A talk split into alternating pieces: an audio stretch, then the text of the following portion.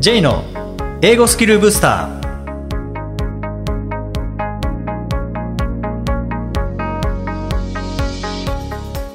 こんにちは J こと早川浩二ですこんにちは、アシスタントのあきです。この番組は旅行や仕事で英語を使えるようになりたい方、TOEIC などの資格試験の勉強をしている方、英語学習へのモチベーションを高めたい方にスキルアップのコツをお伝えしていく番組です。J さん、今回もよろしくお願いします。よろしくお願いします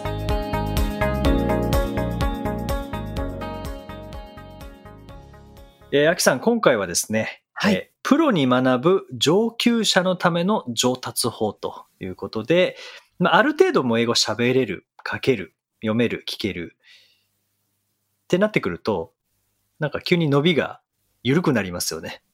ああ、上級者だからこそってことですね。で、僕、これ、あの、今、ソフトバンクホークスの監督のはい工藤公康監督いらっしゃいますけど、ああ、はい。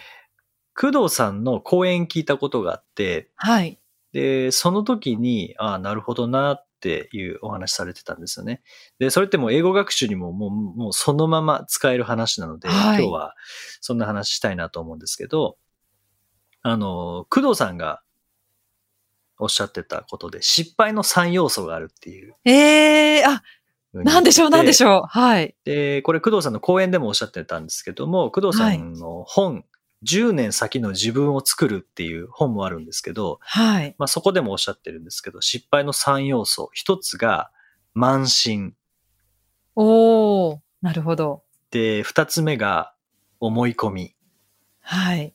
で、三つ目が、情報不足。なるほど。なんか、すいません。ちょっと、この話を聞いて今、ふと思ったんですけれど、あの、林修先生いるじゃないでですか。うんうん林修先生も、多分このお慢心と情報不足は、その歴史上失敗してきた人たちの話をしてきたときに、この二つの要素として挙げられるって確か話してた気が。でしまあすりましたよね。僕も、はいはいそれ見た覚えがあって、今話しながら、あれ、林先生同じようなこと言ってたなと思って。これまさにそうですよね。はいうんはだい。からやっぱどのスポーツ界でも歴史上でもってことは、はい要はこれ全員に当てはまるってことでしょうね。そうですね。うん。で、プロ野球の世界だと、今の慢心、思い込み、情報不足の中で、慢心によって活躍できなくなる選手がやっぱ多いらしいんですね。こう、一度成功を収めてとか、そういうことですかね。まあ、プロに入ってるので、もうそれなりの給料もらえますよね。な年目からるほど、そうですよでね。、何にも貢献してなくてもそれなりの給料もらっちゃうので、練習もほどほどにして、もう遊びに行っちゃうっていう選手が、まあ多くて、あーで、そういう選手ってやっぱり伸びないので、結局やめていくっていうお話されてましたね。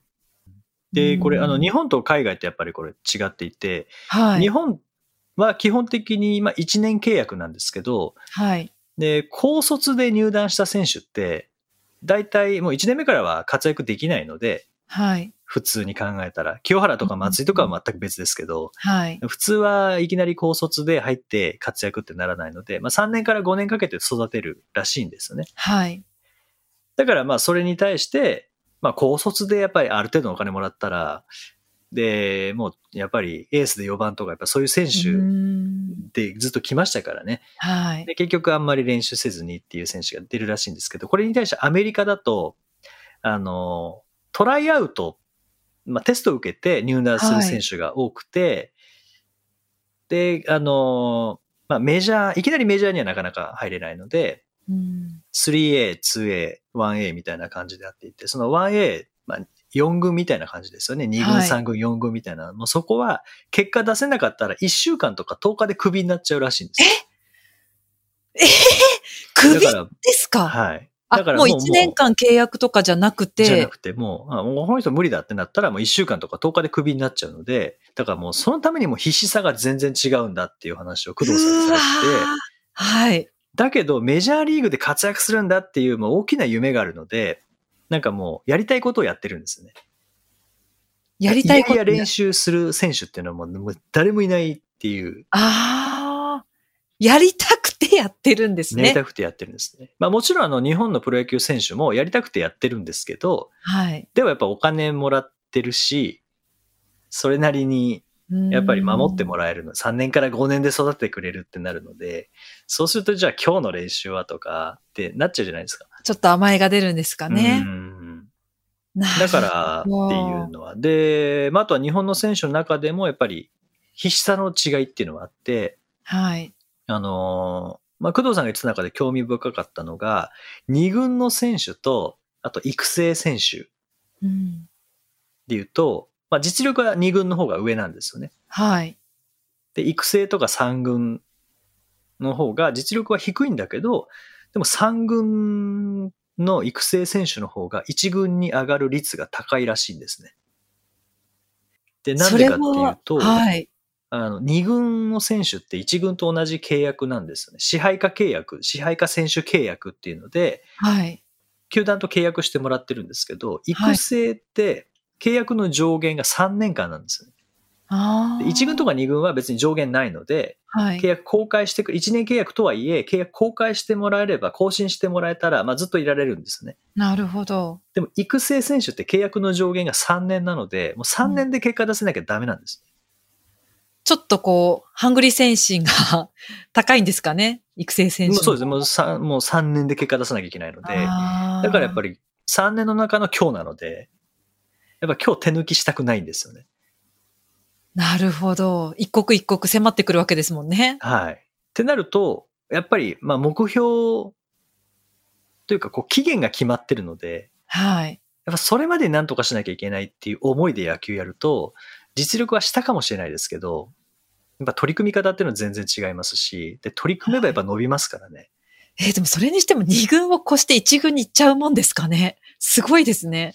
まあまあ、3軍から2軍に行って1軍っていう上がり方だとは思うんですけどあ、ね。はいはいはい。いきなり3軍から1軍っていうのはないと思いますけど、まあでも2軍から1軍の方が距離は近いんですけど、やっぱり上がっていく、1軍まで上がっていく割合からしたら、まあ、2軍よりもやっぱ3軍選手の方がなんか上がりやすいみたいな。そうですか。うん、のがあるっていうお話されてましたよね。で、これってやっぱ学習でも、まあある程度できるようになってきたら、ある程度こなせちゃうんですけどね。そうですね。こなせこなせちゃうんですけども、でもなんか、こう期限を切って、ここまでにこれぐらいできるようになりたいっていう風な、なんか、また別のこうアプローチを使うことによって、はまたい。伸び方っていうのを、また急激にバンと伸ばせるような、うーんそんな環境も作れるのかなっていうのが思ったんですよね。確かに。そうしないと伸びにくいのが上級者かもしれないです。そう、ねそうですね。あえて自分をちょっと苦しめさせるような環境を自分で用意してうん。追い込まないと、ちょっとグッとは加速できないかもしれないですね。そうですね。で、やっぱりなんか、なんとなくできてしまうので、はい。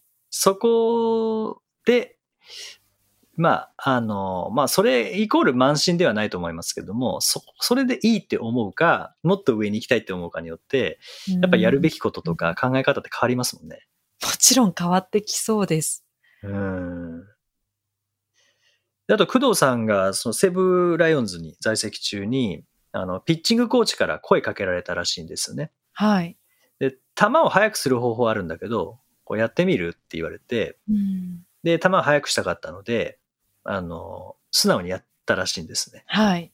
で、3ヶ月本当に必死にトレーニングして、10キロもスピードが、まあ、工藤さんピッチャーなので、まはあい10。キロって結構なはい。スピードアップだと思うんですけど、あの、必死にやったことで10キロ上がったってことなんですけども、やっぱりこれ3ヶ月なんだなっていうのは、学習もだいたいやっぱり3ヶ月周期で考えるべきだと思いますし、スポーツもそこは一緒なんだなっていうのをこれ感じたんですよね。そのくらいやんないと、こう、結果っていう部分では出にくいんですかね。3ヶ月のスパンを、やっぱりそのくらいを持たないと、なかなかそう1です週ね間、2週間ではできないってことですよだっね。てもうある程度できちゃってますからね、はいはい。上級者の場合は。はい。で上級者がさらに伸ばすってなると、やっぱり1週間2週間でバーンと伸びるのであれば、それは上級レベルじゃなかったってことですよね。そうですね。その部分に関しては。ですよね。うん。あと、まあ、工藤さん、こう、練習方法とか、こう、あの、教えてもらったんですけども、この、いや、で、その場合でも、こう、やれって言われても、なんか、いやいややったことはないっていうことなんですよね。うんで、それはまあ、あの、自分で工夫できずに、ただ単に与えられたメニューっていうのもあったけれど、はい、でもその与えられてるメニューであったとしても、もう自分が決めたんだっていうふうに考えて、それで取り組んできたっていうあーふうにおっしゃってましたね。やっぱこうそう素直さって、まあ、誰に聞いても伸びる人ってどういう人ですかって、誰に聞いても素直な人って言いますよね。いや、もう本当どの講師に聞いてもそれって共通して皆さんそう答えますよね。うーん。うん。まあ、そこは、もちろんあのやってみてうまくいかないケースっていうのもあるとは思うんですけども、でもまずやってみること。うんそうってでいうすね。のがやっぱ大事なんだなっていうのは、やっぱそのスポーツもそうですし、勉強もそうですよね。いや、やる前から挫折してる人っていますよね。 いや、やって普通は挫折って感じるものなんですけど、うんうやる前でこう、大変そうだなとかってなって、やらないで、もうやる前から挫折する。んはいそれ、それだともったいないですもんね。まずやってみてからが勝負ですね、じゃあ。そう、そうですね。そうですね。工藤さんもそう、まずやってみる。で、続ける。そしたら結果が出るんだと。で、あの、できないことだから、チャレンジする価値があるんだっていうお話さあれてて、うん、でそれは答えがあるからもうこうなったらこうなるよって答えがあるから努力するんじゃなくてその先に何があるかわからないから努力するんだっていう話し方されてたんですよーね。はいはい。まあ、確かにそうですよね。こう、こうやったらこうなるんだって分かってたらやっ、あの、安心ではあるんですけど、ではもい自分が今まで行ったことのなないところに行くっていう時には、多分答えないですもんね。その場場場合はな、わからって、分かってないですもんね。何の、わかんどなんいなですし結果が。特に出られる、かあの、初級から中級だったら多分答えあると思うんですけど、うん上級、今の上級から例えばさらに上に行くってなると、これ自分も行ったことないですし、はい。なんか見えないですよね。見えないで実す際どういう、何をしたらどうなるのかってのはわからないので、はいはい。そこで、まあでもやってみる価値っていうのはやっぱありそうですよね。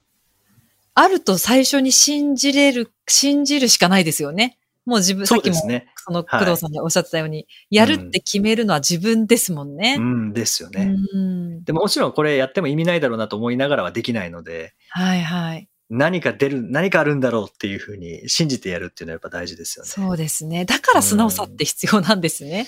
信じれるかどうかですもんね。うーん。もう疑わないっていう、そう、信じるじゃないのかもしれないですね。疑わないっていうのも。あ疑わないんかそのまま、そのまま受け入れるっていう感じですよね。ああ、確かに。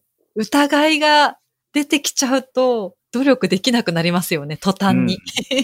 どうせこれやっても無理なんじゃないかって思った瞬間うに、なんかもう力入らないですもんね。入らい。ないですね。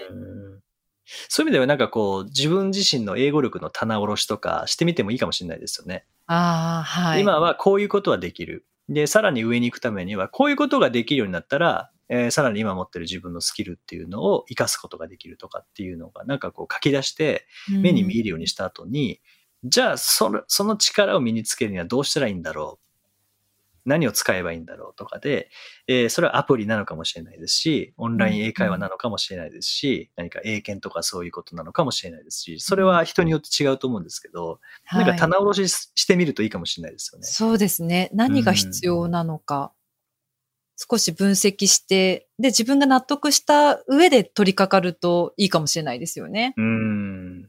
まあそこをね、また新しい目標を決めて、新しいスケジュールを決めて、えそしてこなしていくっていう、取り組んでいくっていうことだと思うんですけど、あの前にもお話ししましたけども、イチローのバッティングピッチャーだった奥村浩二さんはい。のあの講演で、まあイチローさんのこのルーティーンっていうのがあって、はい。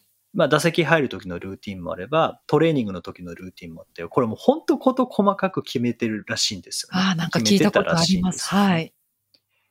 右足からグラウンドに入るとかう、んなんか、右足から靴履くとか、なんか、そういうのも含めて全部決めてるらしいんですけど、で、イチローさんにとってのルーティンっていうのが何なのかっていうお話されてて、でこはれいなるほどなと思ったのが、ルーティンってマニュアルらしいんですよね。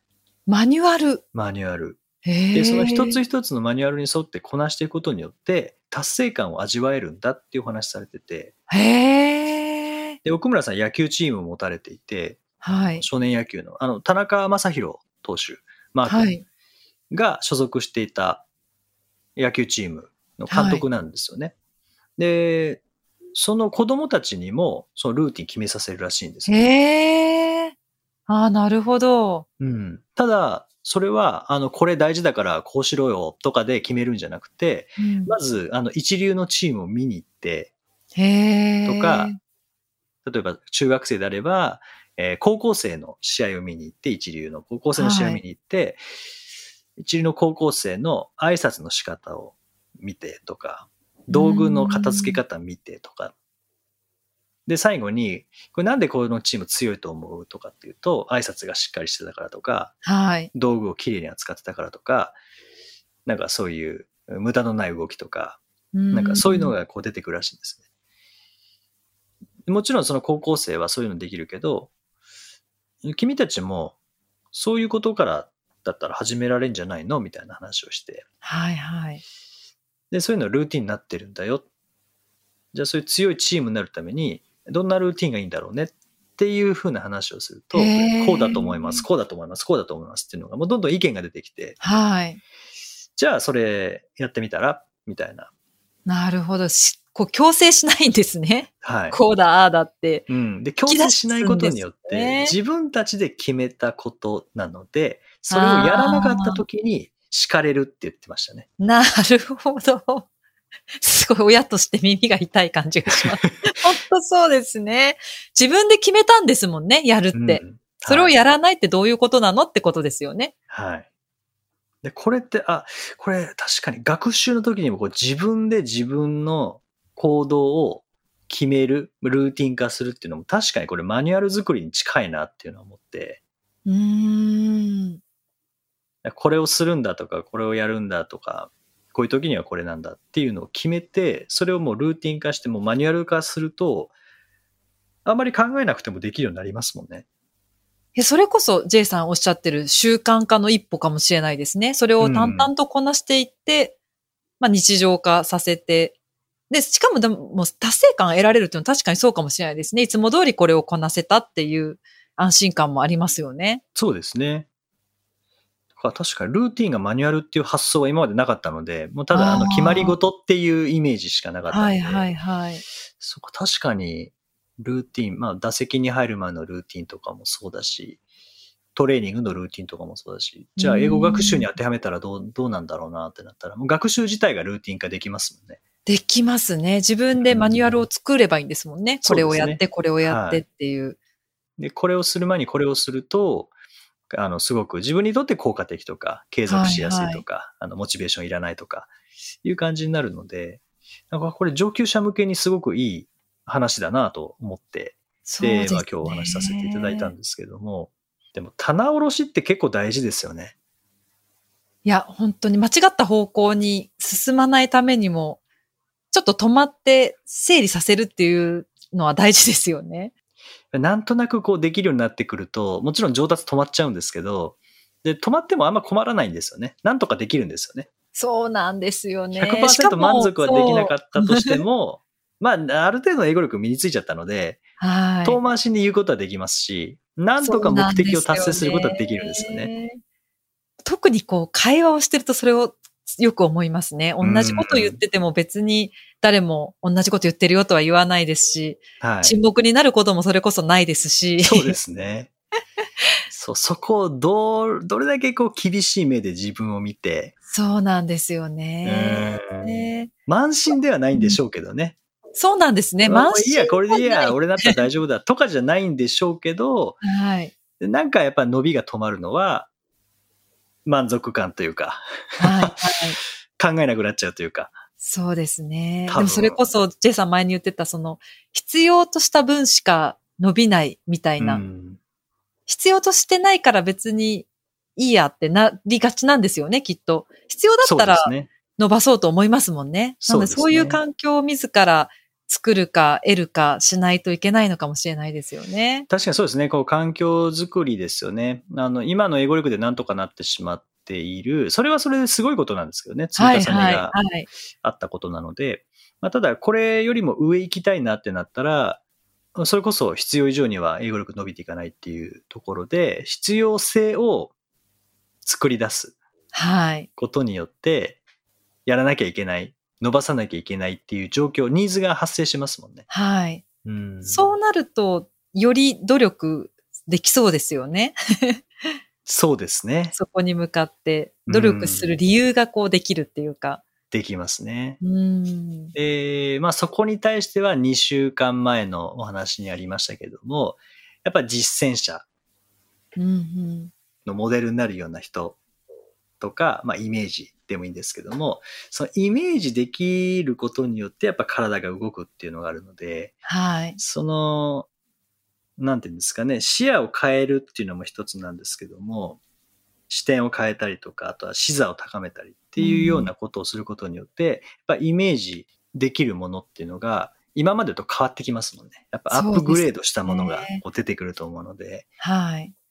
そういう意味では、うんこれは僕もやらなきゃいけないなっていうのはこう自分で喋りながら自分に聞かせてるんですけど も、まあまず私も棚そう卸ですしをして、はいえーそれから、やっぱあの、実践ですよね。今今の英語力、さらに高めて一体何がしたいのか、はいどういう方向で行きたいのかっていうのをこうんう、しっかりイメージして、で、体を動かしていくというのを、ちょっと、まあ、この後でもやろうと思いますし、はい、改めてこれ配信された時に僕もう一回聞くの で、過去の自分からなんかすごいプレッシャーを与えられているような気がします ね。はい。そうですね。これはでもはい私もそう思います。本当にはい慢心してはいけないってことですね。自分を常にいこやーう磨いていかなきゃいけないですね。ですね。なんか今日のはななんか気合が入ります ね。反省会で すか反省会みたいな感じで。はい。また、しっかり取り組んでいきたいですね。そうですね。はいまだまだ高みを目指していきましょう。はい。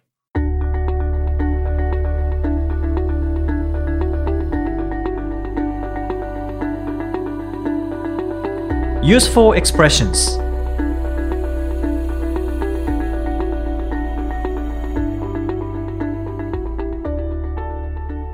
続いてはビジネスや日常で使えるお役立ち表現をご紹介いただきます。ジェイさん、今回の表現は何でしょうかはい、えー今回は It's fair to say that 何々 It's fair to say that 何々、まあ、何々と言っても良いでしょうという意味ですね、まあ、例えばはい。 It's fair to say that English skills will help you advance in your career うんうん It's fair to say that English skills will help you advance in your career えー英語のスキルはあなたのキャリアアップに役立つと言っても良いでしょうみたいな感じで、まあ、It's fair to say that 何々の fair というのは、まあ、公平とかは偏い見がないとか、まあ fair なっていう意味ですね。これちょっとそのざっと以下に入れる言葉って、こんな大それたこと言いますけど、でもそんなこと言っても多分差し支えないぐらい理にかなってますよ、みたいなニュアンスが入りますよね。うんうん、そうですね。はい、まあそう言えますよっていう感じですかそね。う言えますよ、そういはい言っても過言ではないですよ、みたいな。うんそうですね。まあこれ前置き、It's fair to say っていうことによって、あのーもう本当にそう思っているっていううん。ことが次に続くんだなっていうのが分かりますもんね。ああ、そうですね。準備、聞き手としては準備できますよね。ですね。はい。これなんか他の言い方みたいなのってありますかねペアの他に、例えば、It's okay to say that でもいいですし、うんうん It's safe to say that. safe ですね。そういったとしても、まあ安全です。そういうとも言えますようんっていう、っていう感じの言い換えもできますね。そうですね。まあ、前置きのこういう表現ってもう本当にたくさん知っておくと、あの微妙なニュアンスっていうのも表すことできますから、ね。はいはい。そうです、も It's ね。何と。か to say that 何々とか、It's うん何々 for us to say 何とかみたいなっていううんまあいろいろありますもんね。本当にたくさん知っとければ知っとけるほど、多分、そう、微妙なニュアンスが表現できますよね。うん。ですね。さっきアキさんがおっしゃった、It's safe to say 何々っていうのも結構使いますからね。そうですね。使えます、これは。うん。あとこう質問するときに、Is it fair to say 何とか何とかあーっていうこともできますかっていう確認もいけますもんね。質問でもいいですよね。はい。そう言えるぐらいのものですかそう言えますか、うんうんそうです。そんな感じで言えますね。はい。こういう、やっぱこう会議で発言することが多い方とか、あと、はいプレゼンなんかこうされるような方は、こういう表現っていうのを大量に覚えておくと、微妙なニュアンスとかっていうのをこう出しやすくなりますよね。こう、とっさに言えるっていうのが大事なので、もう一言フレーズみたいに覚えておくといいですよね。こう文を組み立てるっていうニュアンスよりも、フレーズ感覚っていう。そうですね。これ暗記しておくものではないですもんね。そうですね。なんかもう練習で普段からちょっとずつ使っておくっていうのはいいかもしれないですね。はいはい。よし、今だ、ここだ、使う時が来たっていう感じで、あ It's fair to say that なんとかなんとかとか、It's はいは safe い to say that なんとかなんとかみたいなのをもう使うタイミングを見つけたら、もうその都度使っていくっていうのが。はい。さらっおすすとめで言えするねように。うんはい。